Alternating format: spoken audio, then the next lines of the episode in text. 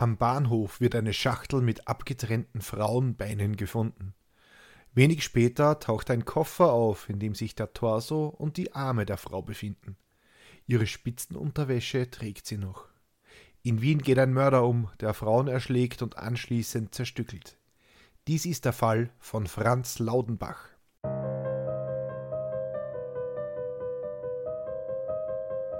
Willkommen bei Mörderische Heimat, dem Podcast über historische Kriminalfälle aus eurer Umgebung. Anhand von zeitgenössischen Berichten rekonstruieren wir die größten Verbrechen der Geschichte Österreichs und wenn es mir eines Tages gelingt, darüber hinaus.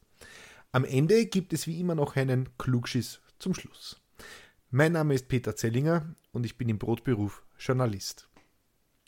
Es ist die sechste Episode und erstmals werden wir uns heute ausschließlich in Wien aufhalten. Denn dort tauchen im Jahr 1932 die Teile einer Frauenleiche auf. Jemand hatte eine alleinstehende Frau zerstückelt, ihren Kopf in die Donau geworfen, die Beine in einen Karton gesteckt und den Torso sowie die Arme in einen Koffer gepackt und in einen Zug nach Amstetten gestellt. Die Ermittler waren aber schlauer und letztendlich überführte der sechsjährige Sohn den Mörder Franz Laudenbach.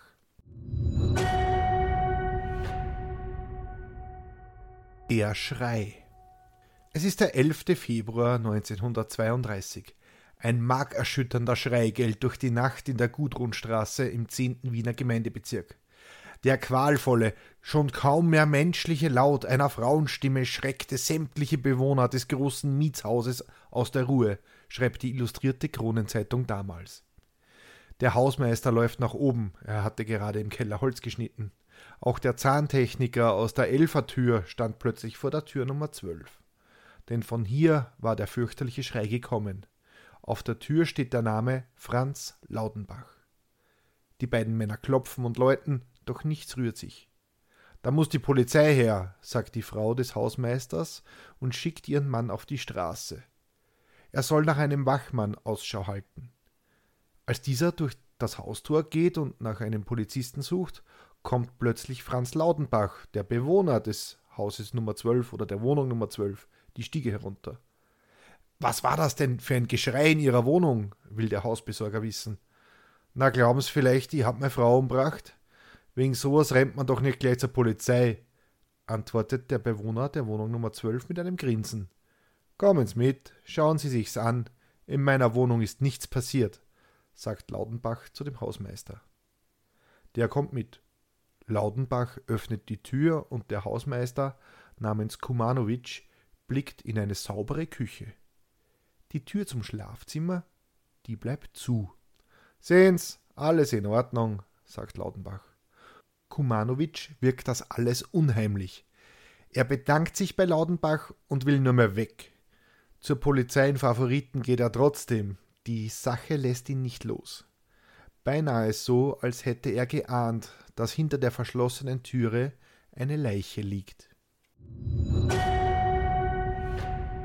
Die Ermittlungen. Bei der Polizei liegt also der Bericht über einen Schrei in der Gudrunstraße ohne weitere Anhaltspunkte. Naja, viel zu holen wird dann nicht sein, denkt sich die Polizei. Und der Fall wird auch nicht weiter verfolgt. Auch die Bewohner der Gudrunstraße 177 haben den fürchterlichen Schrei vom Donnerstag schon beinahe vergessen. Denn viel schlimmere Nachrichten tauchen auf. Es ist Sonntag, der 15. Februar 1932. Der Rayonsinspektor, und das muss man jetzt kurz erklären, ein Rayonsinspektor ist ein Polizist, der zu Fuß auf Streife geht und diese Rayone sind so ganz kleinteilige Gebiete.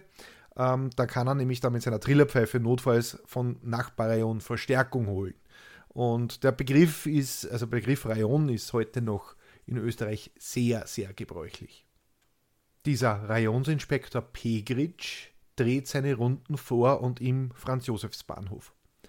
Zwischen der Wand und dem Türflügel des kleinen Vorraumes zur Bahnhofshalle entdeckt er eine Schachtel, die dick in Papier gehüllt ist und kreuz und quer mit Spagat, also mit seiner Paketschnur, verschnürt wurde. Sogar einen kleinen Träger hatte der Besitzer aus dem Faden geformt. Pegritsch geht davon aus, dass ein Reisender das Paket hier stehen gelassen hat, während er oder sie die Toilette aufsuchte. Damit kein Bahnhofsdieb das Packerl stiehlt, will Pegritsch es aufheben. Ganz schön schwer, denkt sich der Inspektor. Rund 20 Kilo dürfte der Karton wiegen. Muss sich wohl um Werkzeug oder andere schwere Metallteile handeln. Der Inspektor oder besser eigentlich sollte ich Inspektor sagen, so sagt man das bei uns. Der Inspektor bringt das Paket zum Stationsschaffner, der gerade in seiner Kabine sitzt und Fahrkarten markiert. Von dort hat der Schaffner einen guten Blick auf die Stelle, wo das Paket gestanden ist. Der Schaffner soll das Packerl eben an den Besitzer zurückgeben, wenn der sicher gleich kommt und danach sucht. Denn der Polizist muss schon wieder weiter. Ein Wasserrohrbruch wird gemeldet. Stunden später kehrt Pegritsch zum Schaffner zurück. Nein, das Paket wurde von niemandem abgeholt, erklärt ihm der Bahnbedienstete. Pegritsch nimmt es daraufhin mit in die Polizeiinspektion am Bahnhof. Dort öffnet er es und entdeckt den grässlichen Inhalt. Die illustrierte Kronenzeitung schreibt. Das braune Packpapier hatte einen neuen Karton umhüllt. Als man diesen öffnete, fanden sich zwei kleinere Pakete, gleichfalls in braunes Packpapier gehüllt. Jedes dieser Pakete enthielt Leichenteile, je ein Unterschenkel und ein Oberschenkel waren zusammengepackt. Die Gliedmaßen waren mit großem Geschick voneinander gelöst, kein Knochen war verletzt, die Gelenke waren anatomisch durchgeschnitten worden. Die Oberschenkel waren bei den Hüftknochen ausgelöst, die Unterschenkel im Kniegelenk. Die Gliedmaßen waren erst verpackt worden, nachdem sie ausgeblutet waren, denn das Paket enthielt nur wenig Blut. Um ein Durchsickern zu verhindern, waren die abgetrennten Beine mit den Teilen eines blutdurchtränkten Damenhemdes umhüllt. Zitat Ende. Ein Bild von Pegritsch, dem Karton und ja, den abgetrennten Beinen findet ihr im Newsletter auf steadyhq.com slash mörderisch. Nein, das ist kein Witz. Es gibt eine Zeichnung der Auffindesituation. Der Inspektor Pegritsch, naja, der alarmiert jetzt sofort sämtliche Kollegen. Und schon bald ist die Gegend um den Bahnhof voll mit Polizisten. Sogar der Polizeivizepräsident nimmt persönlich an den Ermittlungen teil. Die ersten Analysen des Hemds ergeben, dass es sich um ein sehr hochwertiges Kleidungsstück handelt. Die feine Spitze ist maschinengenäht und das Hemd selbst besteht aus Chiffonstoff. Damals anscheinend der letzte Schrei. Also gehen die Ermittler davon aus, dass es sich bei der Besitzerin der Beine um eine wohlhabende Frau handeln dürfte. Erste gerichtsmedizinischen Untersuchungen zufolge dürfte die Dame etwa Mitte 30 gewesen sein, als sie ihre Gliedmaßen verlor. Außerdem muss es sich um eine rotblonde Frau gehandelt haben, denn die Ermittler finden zwar keinen Kopf, aber zwei Frauenhaare zwischen den Paketen. Zeugen werden befragt und tatsächlich wollen manche einen großen Mann, einen untersetzten Mann mit einem schweren Rucksack gesehen haben, der ebenfalls ein schweres Paket trug. Da kommt plötzlich die Nachricht, dass in Amstetten in einem leeren Waggon ein brauner Koffer gefunden wurde. Der Schaffner ging davon aus, dass ein Reisender das schwere Gepäckstück vergessen haben musste das kommt schließlich immer wieder mal vor und stellte es in die Bahnhofsgarderobe. Er informierte seinen Vorgesetzten, damit dieser Bescheid weiß, falls sich der Besitzer meldet. Doch verbreitete sich in der Nacht strenger Verwesungsgeruch am Bahnhof. Also beschloss man eine bahnkommissionelle Öffnung vorzunehmen. Und ich kann mir das so richtig vorstellen, ach du schönes Österreich. Ähm, bahnkommissionelle Öffnung hieß in dem Fall nämlich nur, äh, man bricht den Koffer gewaltsam auf, aber wahrscheinlich musste da vorher zuerst eine Kommission zusammentreten, die das Ganze dann durchführt. Also der, der Hans, der Karl und der Franz, die gerade da waren. Und nachher wurde dann feierlich ein Formular unterzeichnet. So irgendwie stelle ich mir diese bahnkommissionelle Öffnung vor. Also man sprach, äh, sprach, man brach die Schlösser gewaltsam auf. Zuerst stieß man auf einen braunen Damenmantel.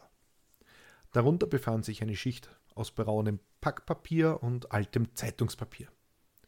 Unter dem Papier lag mit Draht eng verschnürt der Rumpf einer Frau.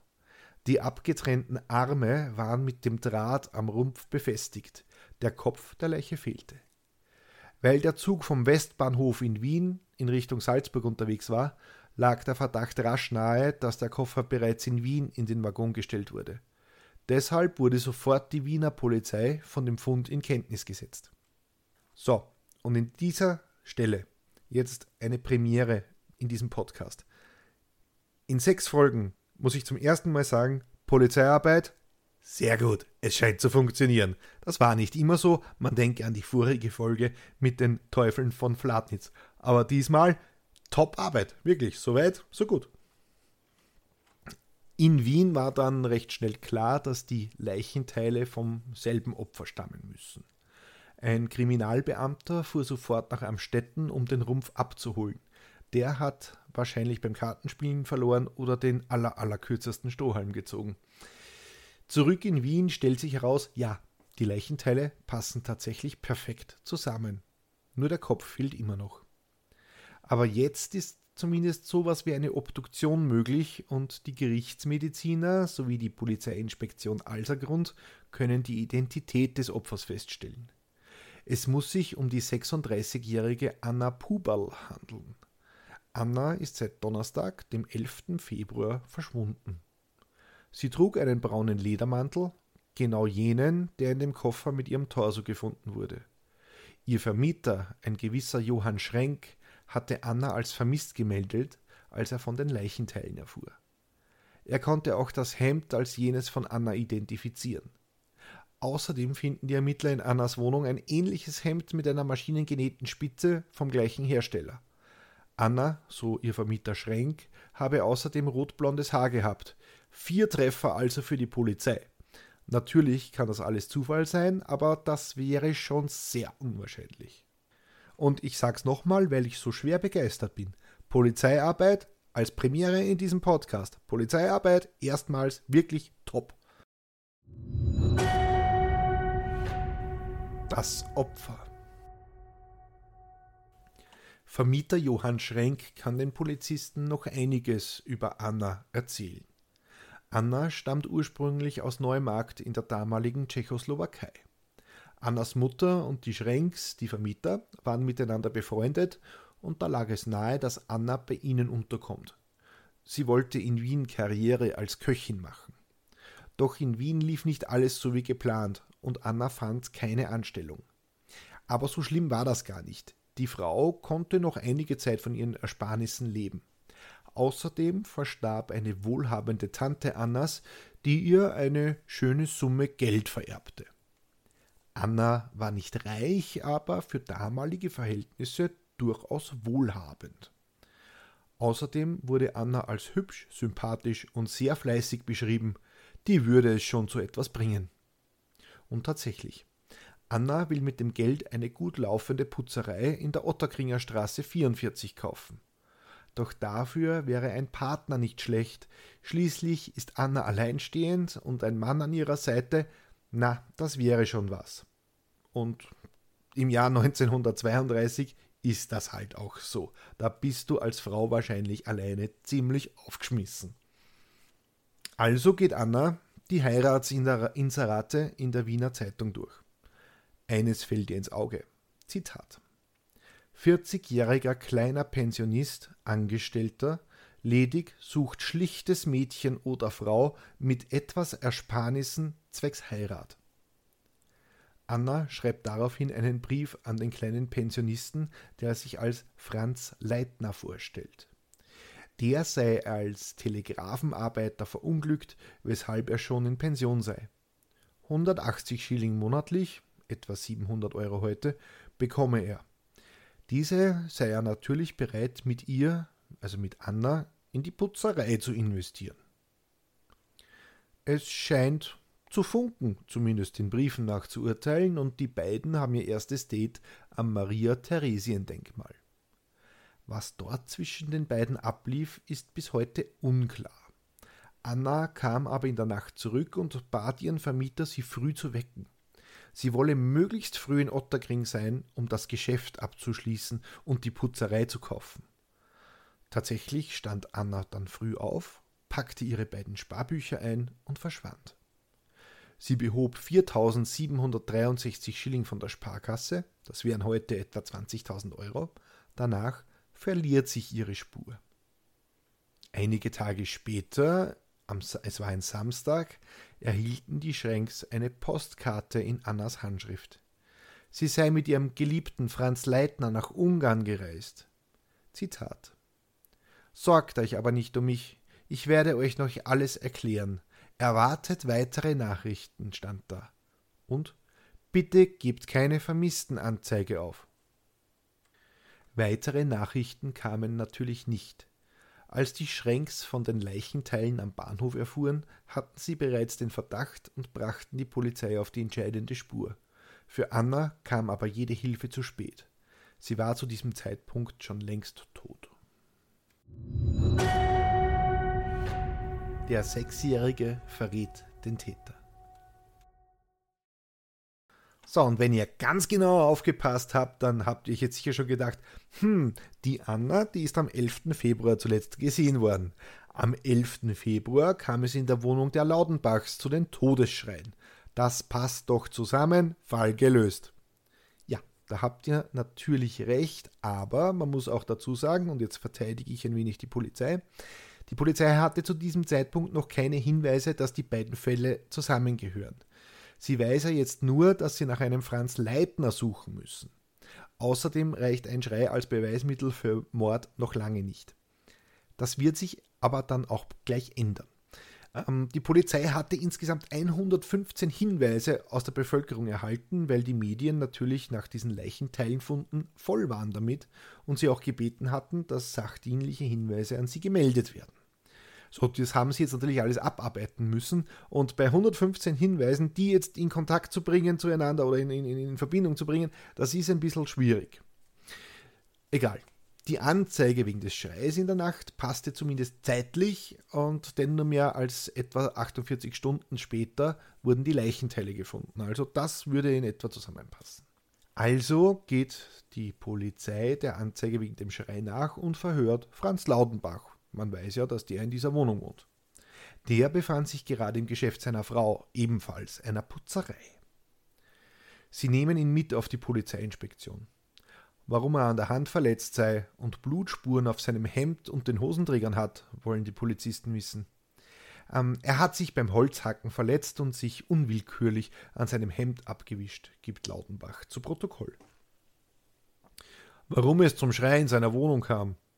Ah, er habe mit seiner Frau gestritten, sagt Lautenbach. Das war zwar alles ziemlich verdächtig, aber das reicht den Polizisten nicht, um Laudenbach noch länger festzuhalten. Sie müssen ihn laufen lassen. Die Ermittler geben aber nicht auf. Sie gehen mit dem großen braunen Koffer, in dem der Torso von Anna lag, durch die Straßen und klingeln an jedes Geschäft, das derartige Gepäckstücke verkauft. Im zehnten Bezirk, nahe der Wohnung Laudenbachs, schließlich ein Treffer. Ja, der Laudenbach, der habe sich nach einem außergewöhnlichen Koffer mit mindestens 80 cm Länge und 50 cm Breite sowie 40 cm Tiefe erkundigt, den er in seinem Geschäft aber nicht führt, erinnert sich ein Geschäftsmann. In der Filiale eines Kofferherstellers werden die Ermittler aber fündig. Der Mann hat vor kurzem dort einen Koffer gekauft. Die Beschreibung passt auf Franz Laudenbach. Mittlerweile ist die Kriminalabteilung mit der Spurenauswertung beschäftigt. Auf dem Karton, in dem sich Annas Beine befanden, finden die Ermittler Kratzspuren und Graphitrückstände. So als hätte jemand eine Bleistiftzeichnung weggekratzt. Den Ermittlern kommt es seltsam vor und mit neuesten Methoden der Kriminalistik können sie die Konturen nachzeichnen jede Wette, dass sie einfach ein Blatt Papier dran gehalten haben und so schräg mit dem Bleistift drüber gefahren sind, so wie wir das damals mit den Münzen gemacht haben oder ähm, aus, aus der Knickerbockerbande, aus den Büchern kennt man das ja auch. Hundertprozentig waren das die neuesten Erkenntnisse der Kriminalistik. Aber das sind nur meine zwei Cent. Auf jeden Fall können sie wieder sichtbar machen, was dort stand.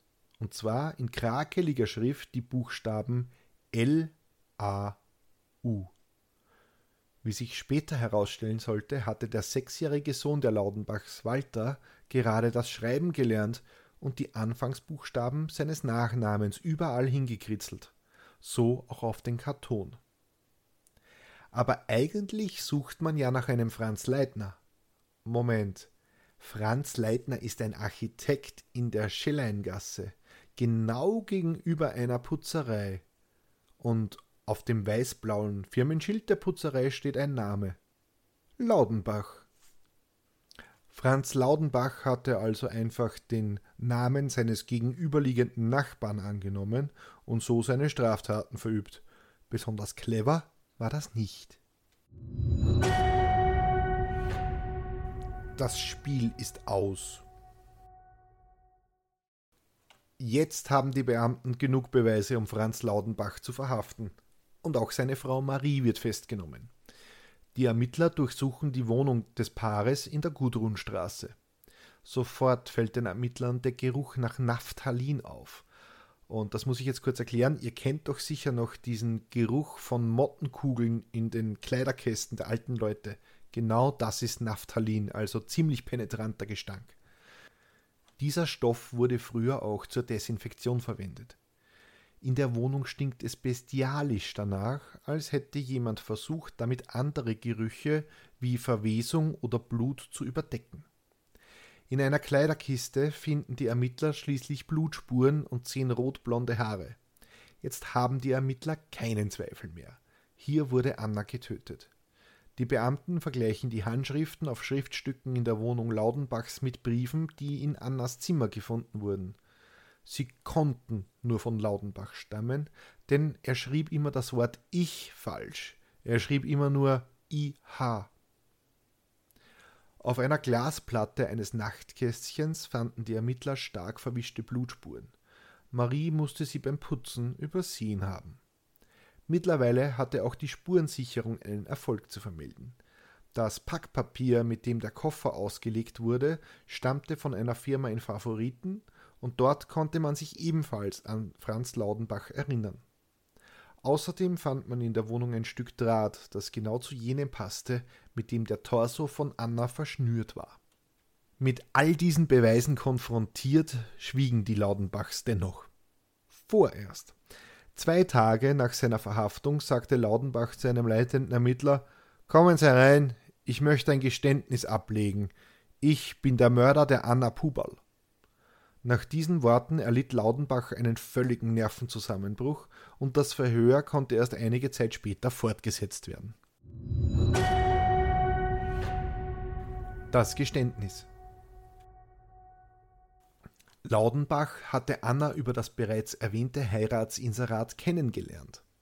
Er hatte sie dazu gebracht, ihr Geld abzuheben, damit sie das Lokal in der Otterkringer Straße kaufen könne, weil das würde man gleich bar bezahlen und diesen Banken, den könne man ohnehin nicht trauen. Die beiden kamen sich im Lauf des Tages näher und Laudenbach schaffte es, Anna in seine Wohnung in der Gudrunstraße zu locken. Dort schliefen sie miteinander. Anna muss sehr verliebt gewesen sein. Danach ging Anna in die Küche, um sich zu waschen. Laudenbach stieg aus dem Bett, griff nach einer Axt und schlug Anna von hinten auf den Kopf. Zweimal stieß die Frau Todesstreie aus, als Laudenbach ihr mehrfach auf den Kopf schlug. Doch Anna starb nicht. Er nahm ihre Unterwäsche und erwürgte sie damit. Anschließend schob er die Leiche unter das Bett. Er ging hinaus, beruhigte die nervös gewordenen Nachbarn und den Hausmeister und kehrte anschließend in seine Wohnung zurück, wo er Annas Leiche in die Kleiderkiste steckte. In der Nacht machte er sich daran, Annas Leiche zu zerstückeln. Mit einem Hirschfänger, also einem Jagdmesser, trennte er ihr den Kopf ab. Dann löste er die Beine in den Hüften aus und schnitt sie an den Kniegelenken durch. Seine Ma Frau Marie putzte anschließend die Blutspritzer, die überall in der Wohnung verteilt waren, weg. Am nächsten Tag gegen Mittag fuhr Laudenbach mit einem schweren Rucksack, aus dem die Pakete mit den Leichenteilen herausragten, und einem schweren Karton zur Nordbahnbrücke und warf das Paket mit dem Kopf mit einem Stein beschwert in die Donau. Am folgenden Tag machte er mit Frau und Kind einen Ausflug in den Wienerwald. Er schickte die beiden voraus, denn er musste ja noch eine, seine Leichenteile, also die Leichenteile Annas, beseitigen. Am Westbahnhof legte er den Koffer mit dem Rumpf von Anna unter die Bank eines Waggons am Zug nach Amstetten. Dann fuhr er, nach, äh, dann fuhr er noch zum äh, Franz-Josefs-Bahnhof und legte bei der Tür der Wartehalle das Paket mit den Beinen hin. Laudenbach wollte eigentlich auch dieses Paket in einen Zug legen, aber die Sicherheitsleute haben ihn nicht hineingelassen, weil er kein Ticket hatte. Also musste er die Schachtel mit Annas Beinen vor der Bahnhofshalle abstellen. Franz Laudenbach zahlte 1400 Schilling von Annas Geld auf das Konto seiner Frau ein und reiste seiner Familie nach in den Wienerwald. Sie gingen dort wandern und bei einer Rast im Gasthaus sang und tanzte er fröhlich mit seinem Sohn. Er war ausgesprochen lustig und fröhlich, wie Zeugen später aussagten. Dass ausgerechnet die sympathische Anna sterben musste, war übrigens purer Zufall. 15 Briefe hatte Laudenbach auf seine Inserat erhalten. Diese hatte er alle zerrissen. Der 16. Brief war von Anna. Mit ihr nahm er Kontakt auf. Annas Fehler, sie hatte als einzige genaue Angaben zu ihrem Vermögen gemacht und wurde damit zu Laudenbachs Opfer. Doch während des Verhörs und während Laudenbach gesteht, stellt sich heraus, Anna war nicht das erste Mordopfer des Mannes.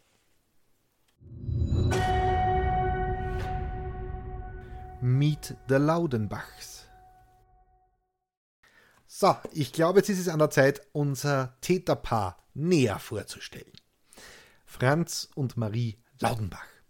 Franz, der ist 42 Jahre alt, er wurde 1890 in Radovesec im heutigen Tschechien geboren. Seine Familie übersiedelte nach Wien, wo Franz im Jahr 1921 eine Arbeit als Hilfsaufseher im Gefangenenhaus annahm. Diesen Job verlor er jedoch bald, weil, äh, naja, er war nicht ganz sauber. Er hat nämlich einen regen Schmuggel betrieben. Er ließ sich von den Gefangenen bestechen, Gegenstände ins Gefängnis zu bringen. Und da wurde er gefeuert. 1924 arbeitete er als Laborant in der Desinfektionsanstalt im dritten Bezirk. Seine Frau Marie hatte zu diesem Zeitpunkt eine kleine Erbschaft gemacht, von der sie ein Kaffeehaus in der Maria-Hilfer-Straße, also in der besten Lage Wiens, pachtete. Nach nur wenigen Monaten mussten sie den Ausflug in die Gastronomie aber aufgeben, weil es sich angeblich wegen der hohen Steuern nicht auszahlte, erzählte Franz Laudenbach zumindest immer wieder. Daraufhin erwarben die Laudenbachs ein leerstehendes Geschäftslokal und betrieben dort eine Wäscherei. Die läuft auch ganz gut und täglich kommt ein Lastwagen mit der Wäsche. Marie ist derartig beschäftigt, dass sie oft in der Wäscherei schläft, gemeinsam mit ihrem kleinen Sohn Walter aber das Geld reicht nicht. Rund 200 Schilling wirft die Putzerei im Monat in etwa ab. Das sind so um die 790 Euro. Zu wenig für Franz Laudenbach, der das Geld mit vollen Händen ausgibt. Er kauft gerne Pelze und Luxusgüter auf Wechsel, also das ist sowas ähnliches wie ein Scheck, und macht gewaltig viele Schulden. Seine Frau drängt ihn, er solle doch auch wieder einen Job finden. Da kommt er auf eine für ihn naheliegende Idee. Frauen das, Ge das Geld herausziehen, nennt er das gegenüber seiner Gattin. Er habe einen Bekannten, der hat schon die zwanzigste Frau, erzählt er Marie.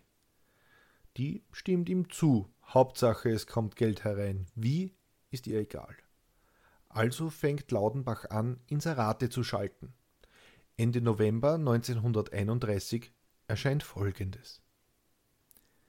40-jähriger Pensionist sucht Fräulein oder Frau auch auf dem Land mit 4000 bis 5000 Schilling Bargeld zwecks eventueller Geschäftsgründung zu ehelichen.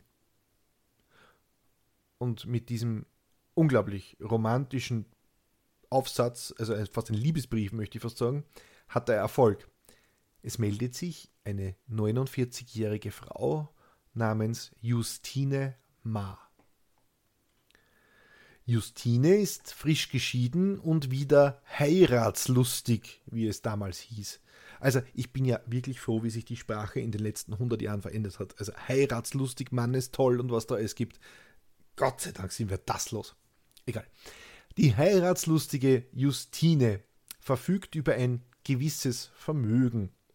Franz umgarnte die Frau und gab sich als Landgraf aus, der gewillt sei, sie zu heiraten. Und er werde gerne in ein gemeinsames Geschäft investieren. Das kam Justine gerade recht, sie fürchtete nämlich, dass sie ihr Haus verlieren könnte, weil sie in einige Prozesse verwickelt war. Ich vermute einmal, das war wegen der Scheidung, aber ganz verifizieren konnte ich diese Info nicht. Schon im Dezember bringt Laudenbach sie dazu, 3000 Schilling abzuheben. Sie lädt ihn daraufhin zum Abendessen in ihr Haus in Speising ein. Die beiden verbringen einen schönen Abend mit gutem Essen und etwas Wein. Als Justine nicht hinsieht, nimmt sich Laudenbach einen Nudelwalker aus der Küche und schlägt Justine damit von hinten über den Kopf. Die Frau stürzt zu Boden. Weitere viermal schlägt er auf ihren Kopf, bis sie sich nicht mehr rührt. Dann nimmt er ihr Geld und verschwindet in die Nacht. Die Ermittlungen liefen damals ins Leere. Der einzige Hinweis, den die Polizei damals hatte, war, dass der Täter mit starkem tschechischem Akzent gesprochen haben dürfte. Jetzt ist den Ermittlern aber klar, also das ist jetzt etwa vier oder fünf Monate später, auch diese Tat hat Franz Laudenbach begangen.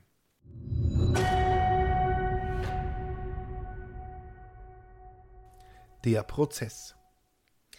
Die Beweislast ist also erdrückend und Franz Laudenbach ist eigentlich geständig. Im Prozess, der im Juni 1932 beginnt, versucht er aber seine Taten herunterzuspielen. Er habe die Damen schließlich nur aus Notwehr getötet. Beide hätten bemerkt, dass er ihnen Geld stehlen wollte und hätten ihn daraufhin mit Gewalt am Gehen hindern wollen. Da habe er eben im Fall von Justine zum Nudelwalker und im Fall von Anna zur Hacke gegriffen. Er äh, ver, verstrickt sich äh, vor Gericht aber in Widersprüche und kommt jeden Tag mit einer wilderen Story daher. So beschreibt er den Mord an Anna Pubal. Zitat. Wir sind ins Zimmer gegangen und da ist es, äh, man soll ja der Toten nicht Schlechtes nachsagen, zu Intimitäten gekommen. Der Richter, ja, sie hat sie halt gern gehabt. Sie hat geglaubt, dass sie heiraten werden. Ja, mein einziger Gedanke war, dass man uns nicht bemerkt und dass ich sie wieder aus der Wohnung rausbringe. Vorsitzender. Wollten Sie nicht Ihr Geld wegnehmen? Laudenbach. Diesen Plan hatte ich schon aufgegeben. Ich wollte sie nur hinausbringen. Da hat sie zu schreien angefangen. Vorsitzender. Warum? Laudenbach. Äh, weil weil äh, sie dahinter gekommen ist, dass ich nervös bin. Heiterkeit im Saal. Vorsitzender. Also Sie waren nervös. Lautenbach. Na, na ja, äh, wenn man jemanden in der Wohnung hat, äh, sie, sie hat dann in die Brusttasche gegriffen und das Geld herausgezogen. Sie hat gesagt, schau, wir können uns dafür etwas kaufen. Ich habe ihr das Geld aus der Hand geschlagen, weil ich so aufgeregt war. Dann habe ich ihr mit der Faust einen Schlag gegeben. Dann habe ich die Hacke erwischt und zugeschlagen. Mehrere Male, bis sie zum Schreien aufgehört hat. Vorsitzender. Äh, warum haben Sie die Puberl dann noch gewürgt? Angeklagter. Ich dachte mir, sie wird doch noch schreien. Vorsitzender. Das konnte sie nicht mehr. Sie wollten ihr Todesröcheln ersticken. Das haben Sie zumindest bei der Polizei erzählt. Also ihr merkt, die Geschichte, die der Laudenbach da präsentiert, die klingt völlig unglaubwürdig. Äh, einmal schreit die Anna, einmal will sie ihm Geld geben, er schlägt ihr, weil er nervös ist, das Geld aus der Hand und im Affekt erwischt er die Hacke. Ähm, naja, also das ergibt einfach alles keinen Sinn. Laudenbach erzählt dann noch, dass er vieles von dem Geld, etwa 4000 Schilling, verbrennen musste, weil die Scheine voller Blut waren und wenn er sie irgendwo, irgendwo ausgegeben hätte, das hätte zu viel Verdacht erregt. Auch bei seinem ersten Opfer, der Justine Ma, habe er aus Notwehr gehandelt, weil sie bemerkt habe, wie er ihr das Geld aus der Tasche gezogen hat. Da wollte er sie mit den Hieben mit dem Nudelwalker ruhig stellen. Wie er eine Leiche so fachmännisch zerstückeln konnte, will der Richter wissen. Vom Schweineschlachten. Das habe er im Ersten Weltkrieg beim Militär gelernt. Der Richter präsentiert schließlich den Geschworenen das Bilderbuch des Grauens, wie er es nennt. Darin sind Fotos von Annas Leichtenteilen in allen Details sowie Bilder vom Zustand der Wohnung. Marie Laudenbach hingegen stellt sich vor Gericht als die treue Gattin dar, die ihrem Mann völlig hörig war. Zwei Tage nach dem Mord an Anna habe er ihr davon erzählt und sie gebeten, die falsche Postkarte zu schreiben und dabei Annas Handschrift nachzuahmen, damit sein Fehltritt nicht aufkommt, wie Marie vor Gericht aussagt. Mehrmals täuscht Marie Ohnmachtsanfälle vor oder schreit ihren Mann an. Warum hast du mir das angetan? Sie spielt das Opfer gut. Die Geschworenen bitten um Milde für sie, schließlich sei unter dem Einfluss ihres zu einer menschlichen Empfindung unfähigen manipulativen Mannes sei sie da gestanden. Der Richter kauft Marie die Opferrolle Marie wird zu nur 18 Monaten schwerem Kerker verurteilt. Franz trifft die volle Härte des Gesetzes. Er wird zu lebenslangem schwerem Kerker, verschärft durch hartes Lager vierteljährlich, verurteilt. Aber Marie kommt dann doch nicht so einfach davon. Dem Staatsanwalt ist das Urteil zu gering und er geht in Berufung. In der neuerlichen Verhandlung wird Marie Laudenbach zu drei Jahren schwerem Kerker verurteilt. Bonus: Amstetten ist nicht Amsterdam. Ein kurioser Fehler wird bei Berichten über diesen Fall immer wieder weiter kopiert. Wenn ihr heutige Berichte oder Aufarbeitungen oder auch Podcasts lest und hört äh, über diesen Mord und über den Fall Laudenbach, dann ist oft die Rede, dass der Torso von Marie Puberl in Amsterdam gefunden wurde.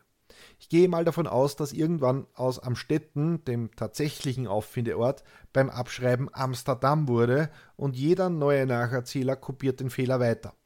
Zur Aufklärung, der Zug fuhr von Wien nach Salzburg und machte Halt in Amstetten, weil dort Waggons abgekoppelt wurden. Deshalb wurde der, Tod, die, der Torso eben dort gefunden.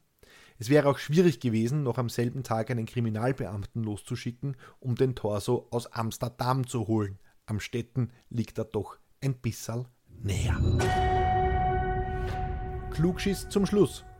Schriftanalyse. Im heutigen Fall ging es auch oft um die Analyse von Handschriften, weil so die, äh, den Laudenbachs nachgewiesen werden konnte, dass sie eine Nachricht von Anna Pubal fälschten, als diese bereits tot war.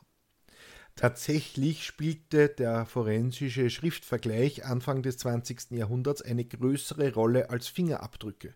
In unserem Fall etwa wurden gar keine Fingerabdrücke genommen, sehr wohl wurden aber die Schriften verglichen. Auch heute noch kommen Schriftsachverständige zum Einsatz. Diese können anhand von Schriftstücken die Strichbeschaffenheit, die Druckgebung, den Bewegungsfluss und die Formgebung von Handschriften analysieren, weil diese Fakten sind bei jedem von uns ganz unterschiedlich und damit ähnlich gut auswertbar und individuell zuordnenbar wie Fingerabdrücke. Heute wird das Verfahren hauptsächlich bei Testaments- oder Urkundenfälschungen eingesetzt, um festzustellen, ob die Unterschrift auf dem Nachlass wirklich vom Verstorbenen stammt. Und wer solch, äh, so ein bisschen die Kriminalszene beobachtet, der sieht, dass dort ziemlich viel getrickst wird. Der Schriftvergleich in der Kriminalistik sollte aber nicht mit der Graphologie verwechselt werden. Hierbei wird aus dem Schriftbild versucht, auf psychische Merkmale des Urhebers zu schließen. Diese Methode ist aber wissenschaftlich nicht belegt und gehört daher eher in bunte Tabloids neben so Psychotests wie welche Mittelmeerinsel wärst du oder in sinnvolle Studien wie welches Tier wäre Sebastian Kurz. Auf einem ähnlichen Niveau bewegen, bewegen wir uns dann nämlich. Also kurz, Schriftpsychologie ist ein. Na, und das war sie schon wieder, die sechste Folge von Mörderische Heimat. Wenn euch die Folge gefallen hat, könnt ihr mir auf steadyhq.com slash mörderisch einen Euro in den Hut werfen. Oder zwei oder drei oder 5000, je nachdem. Ich sage jetzt nicht, dass ihr 5000 reinwerfen müsst, aber ich würde mich freuen. Wenn ihr dort den Newsletter abonniert, bekommt ihr noch Bonusmaterial zu den Fällen, in dem Fall eben das schon versprochene Bild von den Beinen der Anna Pubal. Ist ja auch nicht schlecht. Die nächste Folge erscheint am kommenden Samstag bei Spotify, Amazon, Apple, TuneIn, iHeartRadio und Player FM. Vielen Dank fürs Zuhören und bis nächste Woche.